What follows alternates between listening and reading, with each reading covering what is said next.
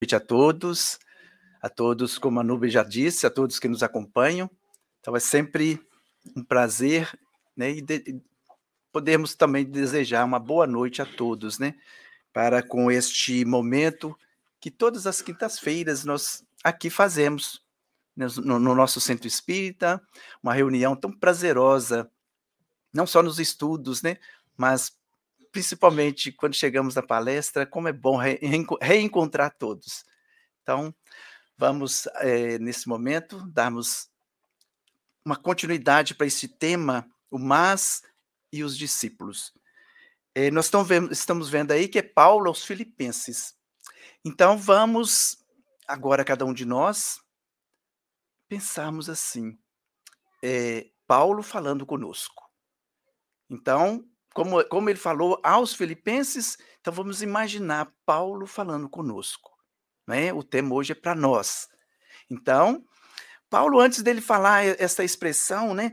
Tudo posso naquele que me fortalece, vamos pegar só um versículo antes. Eu gosto de pegar meu livrinho. Esse livrinho, ele nos acompanha e eu gosto muito dele. Mas olha bem, no, no versículo 14, ele falou: Tudo posso naquele que me fortalece, falando aos filipenses, porque por, por uma razão de estar ali observando o que estava acontecendo com eles, ora, como a leitura a já disse, ora com otimismo, mas ora com desânimo, com pessimismo. Então ele fala assim, no versículo, no versículo 12: Sei estar abatido, sei também ter abundância. Em, em toda a maneira e em todas as coisas estou instruído, tanto a ter fartura como a ter fome, tanto a ter abundância, abundância como a padecer necessidades. Nos justificando que Ok, as, as situações podem variar muito de acordo né, com o tempo, de acordo com a, como Paulo viajava muito divulgando o evangelho, e ele está falando principalmente acerca do evangelho de Jesus. Né? Então, temos momentos de, de abundância, de felicidade. Ai, Jesus Cristo, obrigado. Temos momentos de tristeza, de amargura, de dores, de sofrimento, de dúvidas. Senhor, me fortaleça para estes momentos. Então, em tudo, né, tudo posso naquele que me fortalece, para que possamos estarmos atentos com esta colocação de Paulo a respeito de como estamos na vida. E nós temos, então, trazemos aqui hoje uma, uma relembrança, uma lembrança, né? Relembrar alguns que já conhecem, óbvio, mas também aqueles que não conhecem, porque não é obrigado todos conhecerem o que a gente conhece. Não é isso que nós falamos nos nossos estudos? Nem todos, porque às vezes nós falamos às pessoas, todo mundo já sabe disso.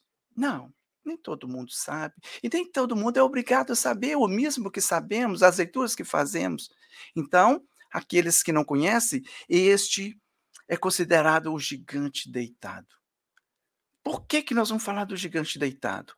Prestem atenção, foi um grande trabalhador, palestrante e escritor espírita que, juntamente com Chico Xavier, seu amigo, trabalhou pelas causas sociais e pela divulgação da doutrina espírita. Jerônimo Mendonça, mesmo paralisado em uma cama ortopédica e cego, trabalhava arduamente pelo ideal espírita e por isso ficou conhecido como o gigante deitado. Eu não trouxe a foto, não, tá, gente? Vocês sabem que minhas, a, meus estudos, minhas, minhas, meus formatos, eu, eu trago poucas ilustrações, né? Mas imaginem, deitado em uma cama ortopédica, cego, trabalhou arduamente, continuamente durante a sua reencarnação, né?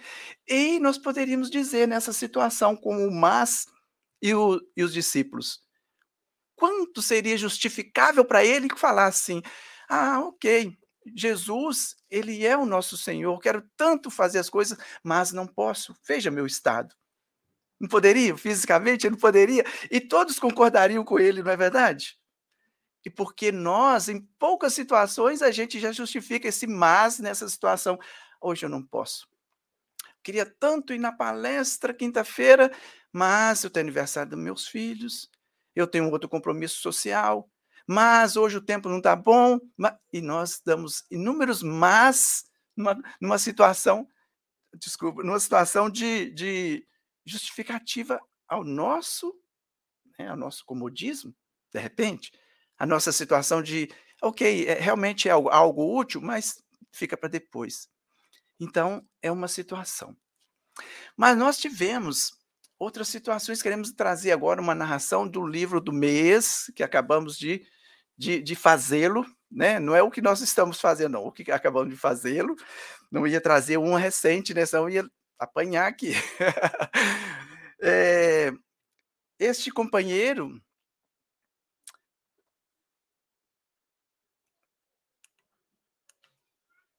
O servo insaciável. Cartas e crônicas, Francisco Cândido Xavier, ditados pelo irmão X. Fadigado da imensa luta que eu sustentava nas esferas inferiores. Belisco Castro rogou ao Senhor a bênção da reencarnação. Estava cansado, dizia. E porque chorasse compungidamente, um mensageiro celeste arrebatou-o do império das sombras e trouxe para a terra. Encantado, Belino recebeu honrosa incumbência. Renasceria para a obra da fraternidade cristã. Maravilha, né, gente? É. Além dos serviços naturais que lhe diziam respeito à própria recuperação diante da lei, seria prestimoso benfeitor dos doentes. Seria? Tomara, né? Aqui nós temos vários que leram o livro esse mês. vários já sabem da história. Protegeria os enfermos, distribuiria com eles a coragem e a consolação em nome de Deus. Não precisa impressionar-se demasiadamente com a aquisição de elementos materiais para a educação da tarefa. A execução da tarefa, disse-lhe o emissário divino. Olha que coisa boa, né? Olha, não preocupa com tantos, tantas questões materiais. Por que será? Mantenha as mãos no arado generoso do trabalho e o seu serviço atrairá os recursos de que necessite. Mas, opa, ponderou Belino, preocupado. E quando surgirem dificuldades imprevistas e especiais? Utilize a prece e em seguida canaliza suas forças na direção do, do objetivo. O suprimento ser-lhe-á, então, entregue por nós, através das circunstâncias aparentemente casuais, para o serviço que lhe compete. Nós estávamos agora há poucos minutos fazendo um estudo, e a gente gosta nesse estudo que fazemos do livro Céu e Inferno, sempre falar da prece, porque inúmeras vezes, em as mais variadas situações, mesmo aqueles espíritos endurecidos, ou talvez são os que mais observam o valor da prece para ajudá-los na situação de reerguer da situação em que se encontram. Então, olha o que, que o companheiro falou. Entregue-se à prece, ora, e tudo será né, observado para o seu, para a sua tarefa, o seu compromisso.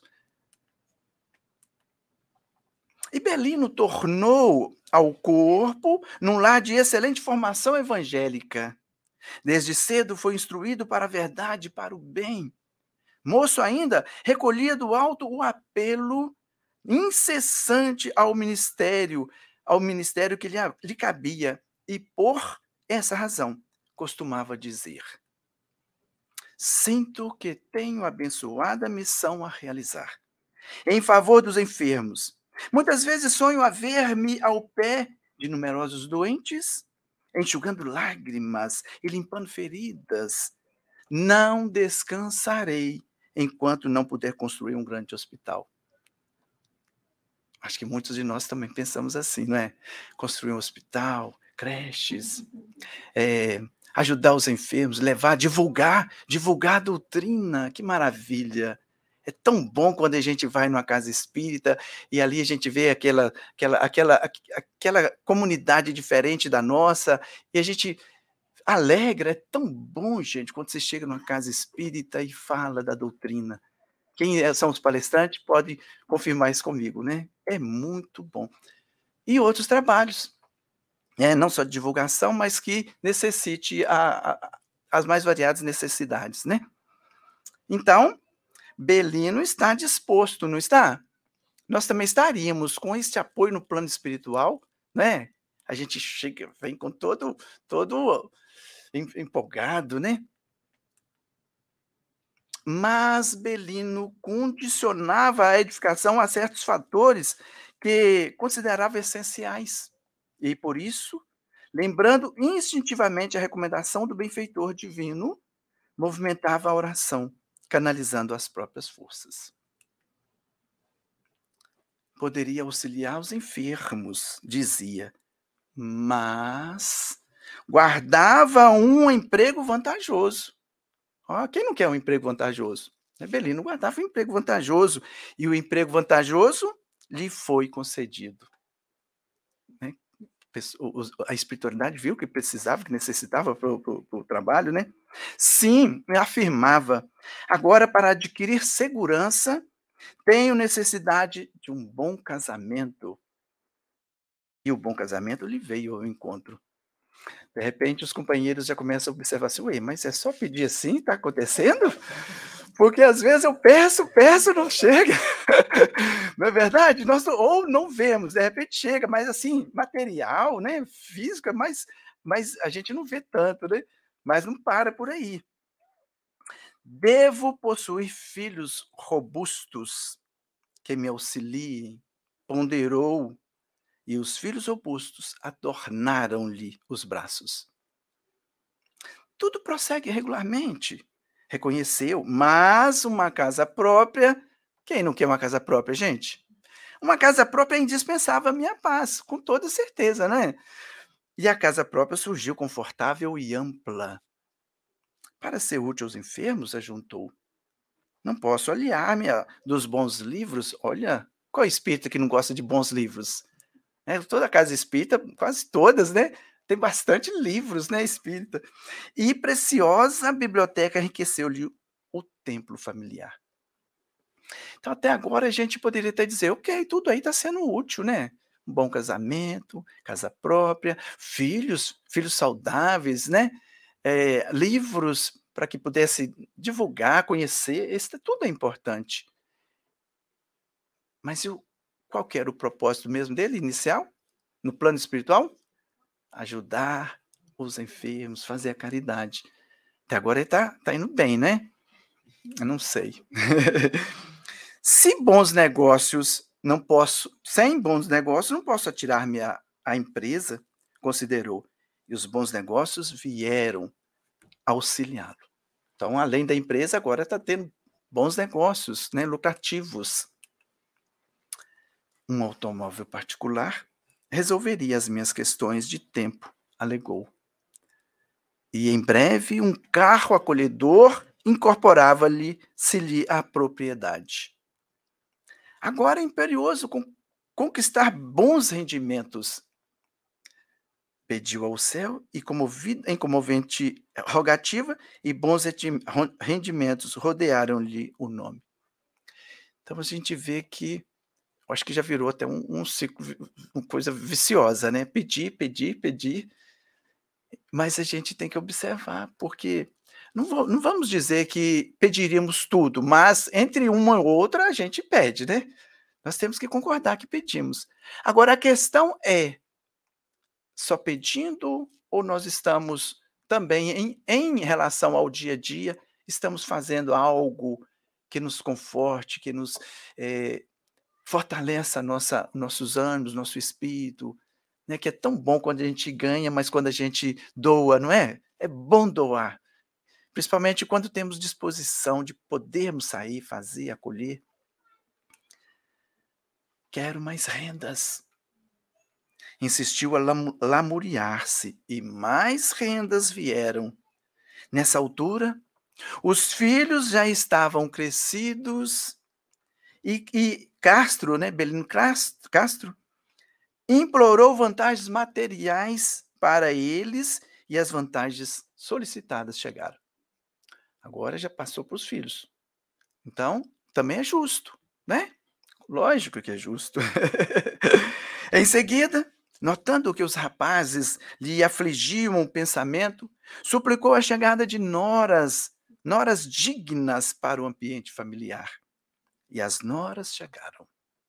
Belisco, porém, continuou rogando, rogando, rogando. E o trabalho onde ficou?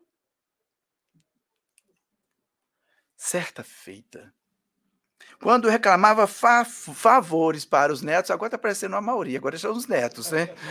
A Mauri só fala dos netos aqui nessa casa. Todo mundo já sabe do Amauri e os netos. Rogava favores para os netos. Ah, chegou a morte. E disse-lhe: Meu amigo, o seu tempo esgotou-se. O interpelado, sob forte susto, clamou de si para consigo: Meu Deus, meu Deus, e a minha tarefa? E tudo aquilo que eu tinha desde o plano espiritual e trago nessa na reencarnação consciência disso e a minha tarefa? Não posso deixar a terra sem cumpri-la. Ainda não pude sequer visitar um doente. Com certeza, né, gente? é, então a gente vai observando. É, ó, é óbvio, né? Nós estamos vendo aqui, de repente, um forma, uma forma de uma crônica, de uma carta. Mas se Chico Xavier né, orientado por pela espiritualidade, né? Esse no caso era era Humberto, o irmão X, né? Mas a, é como ele era orientado muito próximo de Chico de, de Emmanuel, uma relação com André Luiz na, de tantos tanto trabalhos grandes, sérios, né? É óbvio que é para nós observarmos o que está querendo dizer aí para nós. O que está querendo dizer com tanto, tanto, tanto desejo, tantas vontades, tanto querer, e de repente um só desse já seria um motivo de nós darmos maior atenção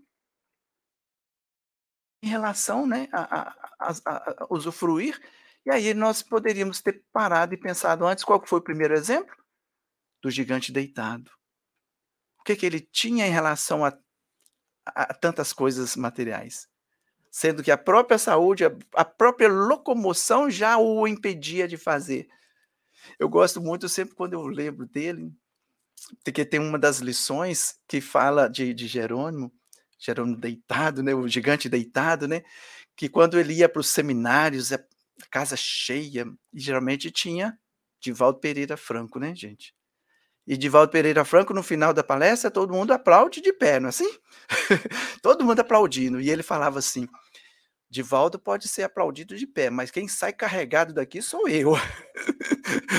então é uma maneira muito é, gostosa de, de, de ouvir, porque ele está fazendo uma brincadeira de um trabalho, né? De um trabalho lindo que são, que são feitos pelos espíritas que realmente trabalham sério. Pelos irmãos de outras religiosidades, né? Que fazem o trabalho acontecer. E isso é o que estamos precisando. Né? Que esse mas, como está trazendo para nós, Paulo, através da, do tema de hoje, que não fique como a própria leitura, a Núbia leu, e, e é, é, também o nosso tema, nós vamos relê-la, tá, gente? Acho que é para nós fixarmos um pouco melhor, porque ela está aqui. Que esse mas não fica por um segundo plano como justificativa. Que ele fique antes né? Eu tenho tantas dificuldades, mas Jesus é o Senhor e eu quero fazer.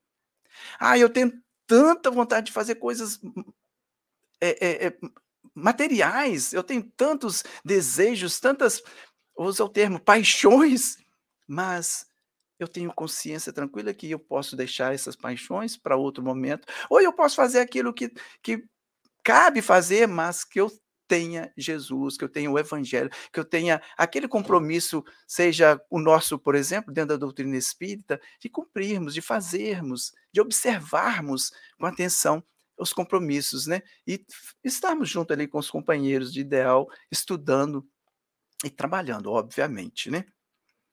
Então, o mais os discípulos, tudo posso naquele que me fortalece. O discípulo aplicado a severa. De mim mesmo nada possuo de bom, mas Jesus me superará de recursos segundo as minhas necessidades. Era o Jerônimo, né? É um Chico Xavier, né? Ele fala assim: Não disponho de perfeito conhecimento do caminho, mas Jesus me conduzirá. Ah, eu vou para casa espírita e lá a gente vai estudando com os amigos, porque nós temos recebido eh, recentemente umas colegas e eu creio que elas estão nos acompanhando online, que falaram que estariam, e elas falam assim, que nos primeiros momentos era tudo estranho, este, este linguajar, esta, esta maneira trazida pela doutrina espírita, era estranho. E elas pensavam, será que vamos conseguir? E agora elas mesmas falam assim para nós, não é que já estamos sabendo muita coisa? Não é que está sendo agora tão bom estar aqui estudando que eu sinto falta, eu fico olhando quando chega quarta-feira para ir para os estudos. Então, gente, é a doutrina espírita. Porque a princípio a gente não conhece e quando vamos conhecendo, vai abrindo né, algo de bom para a gente é, referente a essa doutrina maravilhosa. O aprendiz preguiçoso declara: não descreio da bondade de Jesus, mas não tenho forças para o trabalho cristão.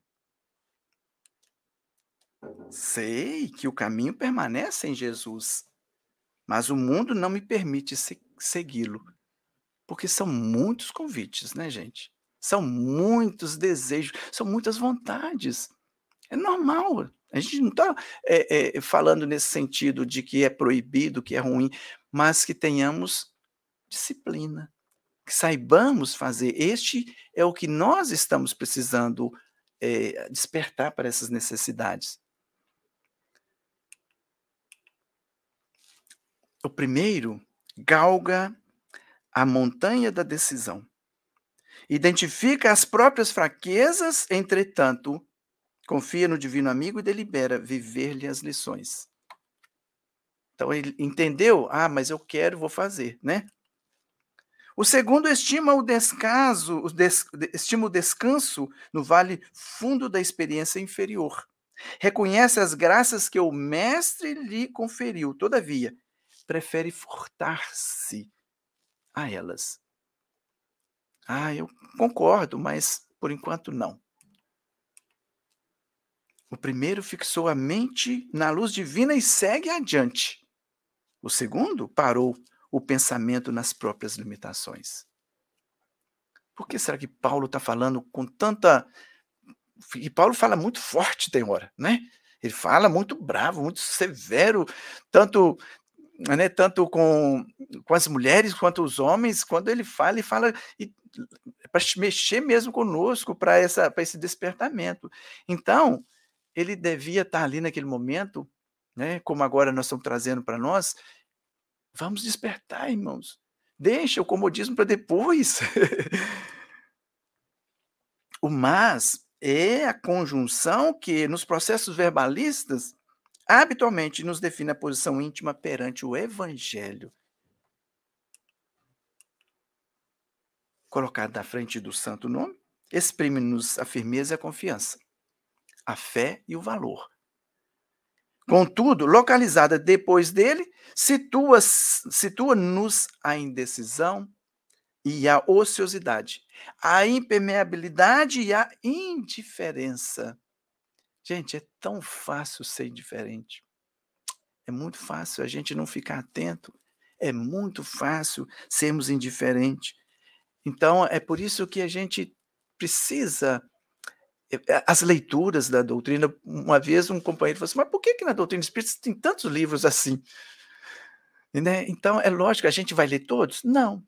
Mas uma vez que nós estamos com uma boa leitura, a gente vive aquelas situações e depois outras e outras, e em alguns momentos em nossas vidas, aquelas lições vão nos chamar a atenção. Concordam? Tem hora que estamos em uma situação, até mesmo por um momento de invigilância, indiferença, ou de não estar ali valorizando aquele companheiro que está do nosso lado, e a gente pode, às vezes, com a leitura, falar: opa, deixa eu me, me, me, me firmar aqui, porque aquele companheiro é meu irmão, e de repente o meu momento de fraqueza, de indecisões, ou até de uma certa leviandade, rancor, não justifica eu estar agredindo, falando ou desfazendo do próximo, né? Três letras apenas denunciam-nos o rumo. Sim, recomendo meus princípios, mas Jesus pede outra coisa. Assim aconselha Jesus, mas não posso fazê-lo. Através de uma palavra pequena e simples, fazemos a profissão de fé ou a confissão de ineficiência. Lembremos-nos de Paulo de Tarso.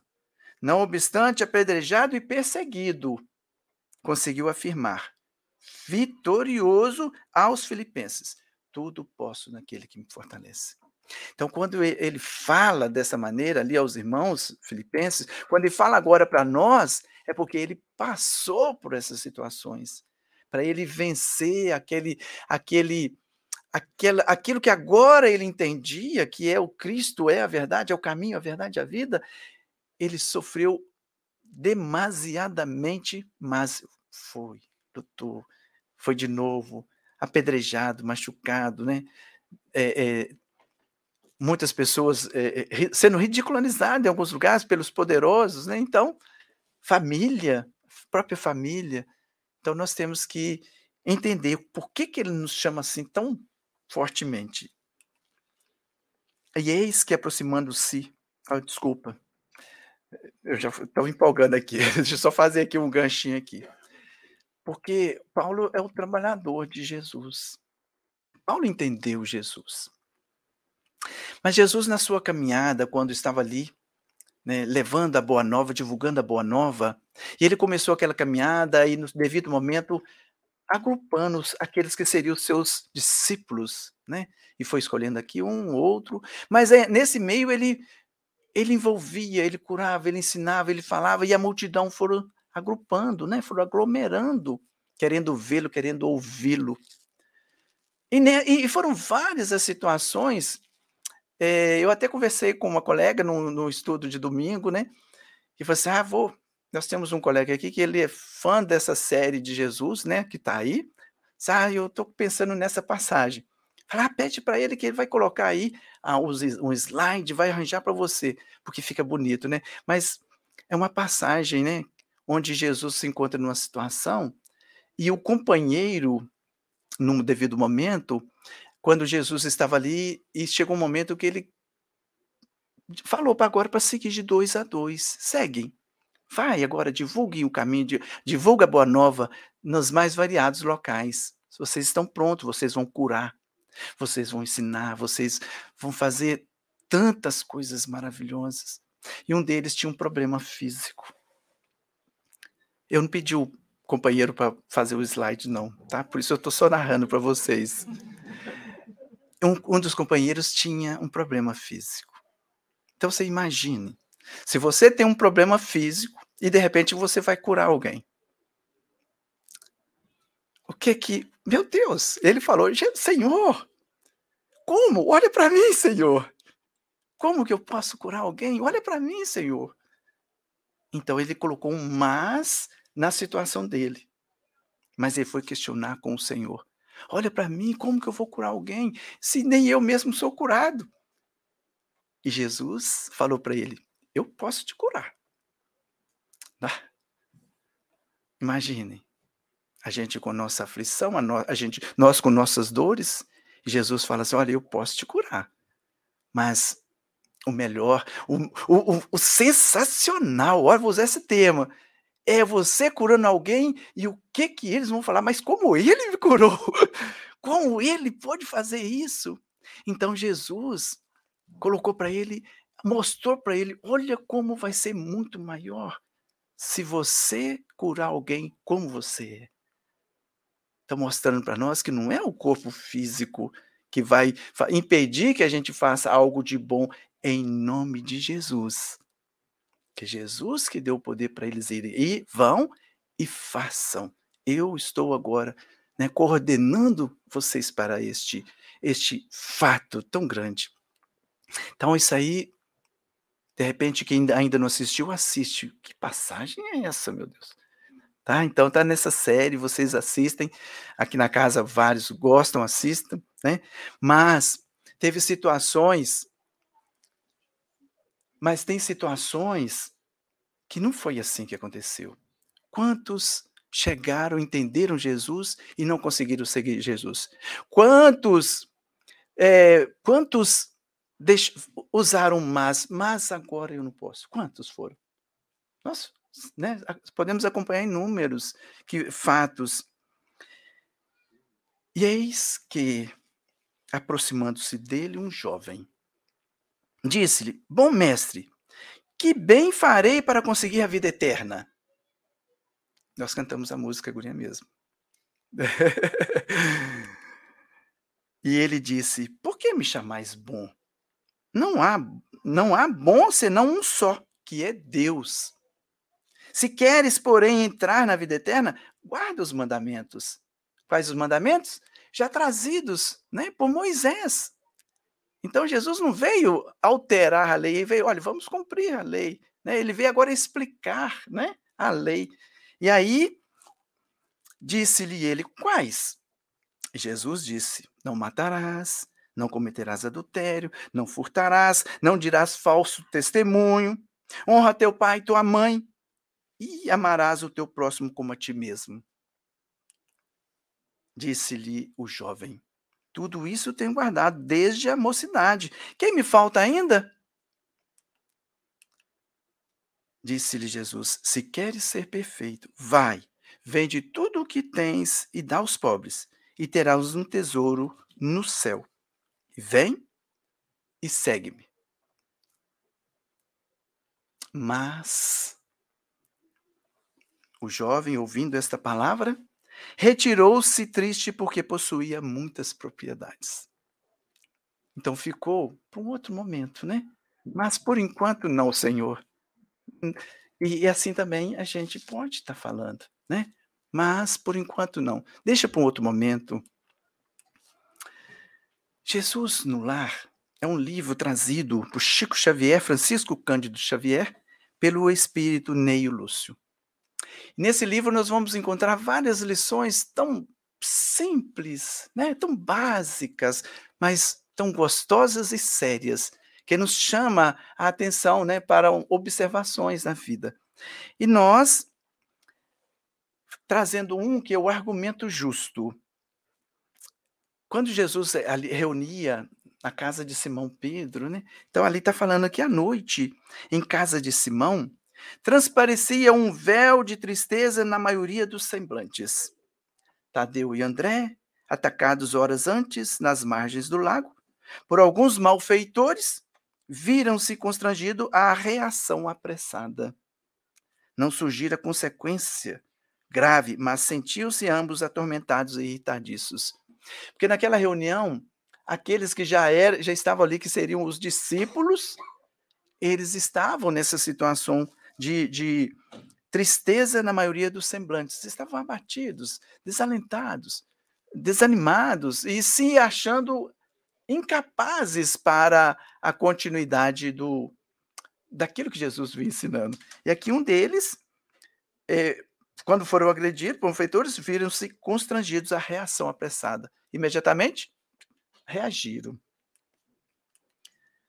Quando Jesus começou a falar acerca da glória reservada aos bons, os dois discípulos deixaram transparecer, através do pranto discreto, a amargura que lhes dominava a alma, e não podendo conter-se, Tadeu clamou aflito: Senhor, aspiro sinceramente a servir a boa nova.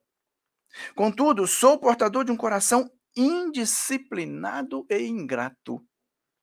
Ouço contrito as explanações do evangelho, mas lá fora, porém, No trato com o mundo, não passo de um espírito renitente no mal.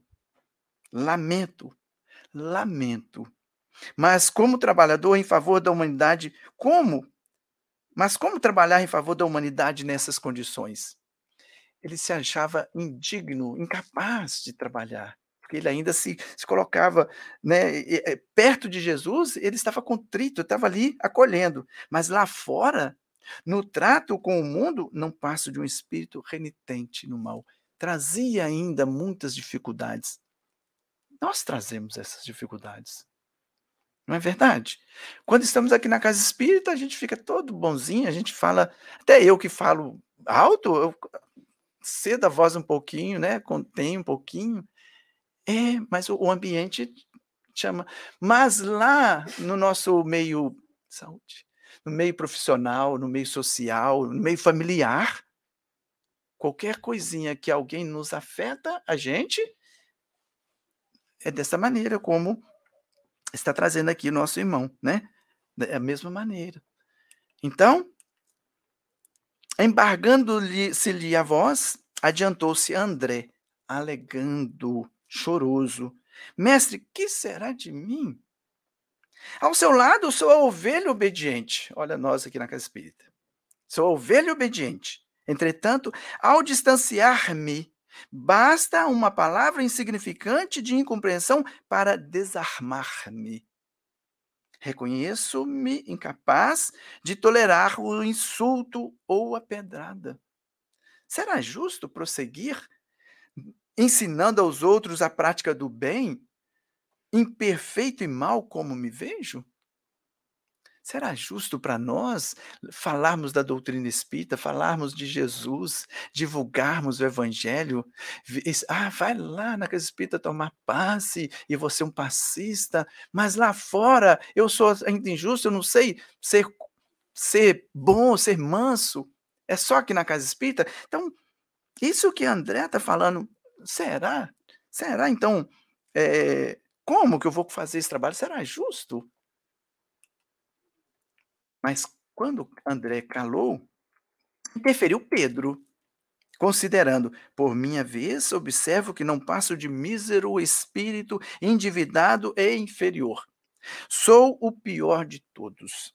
Cada noite, ao me retirar para as orações habituais, espanto-me diante da coragem louca dentro da qual venho abraçando os atuais compromissos. Minha fragilidade é grande meus débitos enormes. Como servir aos princípios sublimes do novo reino se me encontro assim insuficiente e incompleto? Jesus observando, né? Como hoje nós estamos aqui, os nossos espíritos amigos, nossos anjos da guarda, a espiritualidade que, que coordena, né? Esse trabalho do nosso centro espírita, também observando cada um de nós, a nossa pequenez, que poderíamos estar assim. É, tem época que a gente chega desanimado, né? Como é que eu vou continuar sendo evangelizador? Como é que eu vou, ser, como é que eu vou fazer palestra? Como é que eu vou falar da doutrina se eu ainda sou, na, no meu íntimo, em casa eu ainda tenho muitas dificuldades e de repente né, a gente vai desanimar, vai colocar o mas antes, porque esse mas está numa justificativa do que somos, um reconhecimento. Ou vão jogar esse maço para depois e não fazer? A palavra de Pedro juntou-se a de Tiago, filho de Alfeu, que asseverou abatido. Na intimidade de minha própria consciência, reparo quão longe me encontro da boa nova. Verdadeiramente, boa nova verdadeiramente aplicada. Muita vez, depois de reconfortar-me ante as dissertações do mestre, Recolho-me ao quarto solitário para sondar o abismo de minhas faltas. Vai fazer uma análise né, das suas faltas. Há momentos em que pavorosas desilusões me tomam de improviso. Serei, na realidade, um espírito, um discípulo sincero? Não estarei enganando o próximo? Tortura-me a incerteza. Quem sabe se não passo de reles mistificador? Outras vezes fizer, outras vozes se fizeram ouvir no cenáculo, desalentadas e cheias de amargura. Jesus, porém, após analisar as opiniões ali enunciadas entre o desânimo e o desapontamento, sorriu, tocado de bom humor, e esclareceu. Então, diante de tantas lamentações nossas, de tantas observações, né, que ainda somos, reconhecimento do que ainda somos, aí nós vamos ouvir então Jesus. Em verdade, o paraíso que sonhamos ainda vem muito longe e não vejo aqui nenhum companheiro alado. A meu parecer, os anjos na indumentária celeste ainda não encontram domicílio no chão áspero e escuro em que pisamos. Se estamos no planeta Terra, é porque nós aqui merecemos estarmos. Se é os, são os anjos, eles não estariam aqui no nosso lugar, eles já alçam, né? já estão em situações, em, em, em trabalhos diferentes. Então, Jesus explicando: olha, não vejo nenhum anjo mesmo aqui. Vamos acalmar, porque aqui na Terra não é para é anjos ainda. Somos aprendizes do bem. O caminho do Pai a caminho do Pai, e não devemos menoscabar a bendita, a bendita oportunidade de crescer para Ele, para Deus, o Pai. No mesmo impulso da videira que se eleva para o céu, depois de nascer no obscuro seio da terra, alastrando-se compassiva, para transformar-se em vinho reconfortante, destinado à alegria de todos. Mas, olha aí, mas, se vocês se declaram fracos, devedores, endurecidos e maus e não são os primeiros a trabalhar para se fazerem fortes, redimidos, dedicados e bons em favor da obra geral da salvação, não me parece que os anjos devam descer da glória dos cimos para substituir-nos no campo de lições da vida da terra. Se nós estamos no planeta Terra reencarnados, cabe a nós, cada um na sua função, cada um no seu espaço, cada um na, junto com a sua família, porque é ali que a espiritualidade nos preparou num plano espiritual para estarmos. É aqui o nosso lugar. Ou nós queremos que os anjos né, venham fazer o nosso trabalho. Então, repetindo a mesma, né, mesmo trecho de antes. Cabe a nós observarmos isso. E Jesus falando com os discípulos, Jesus falando para nós. O remédio, antes de tudo, se dirige ao doente.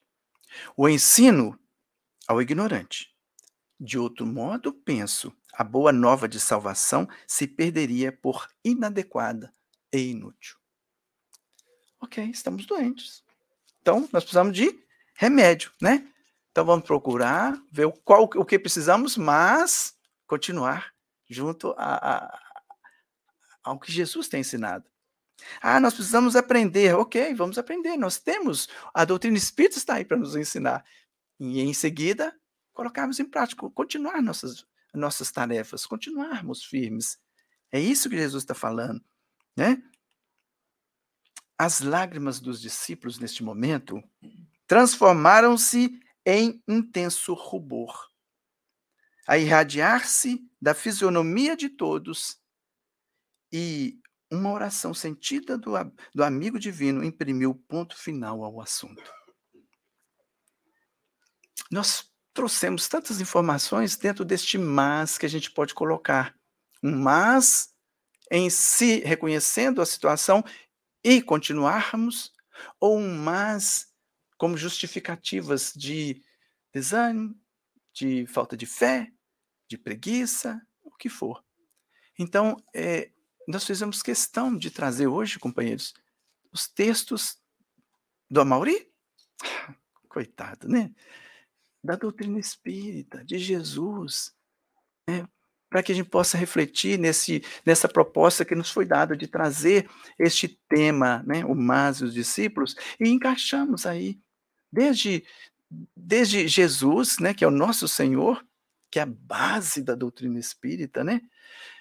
E companheiros como o gigante deitado, dando exemplo que é possível. Poderíamos trazer outros companheiros, né? Mas a gente precisa, então, refletir, respirar. Tá difícil.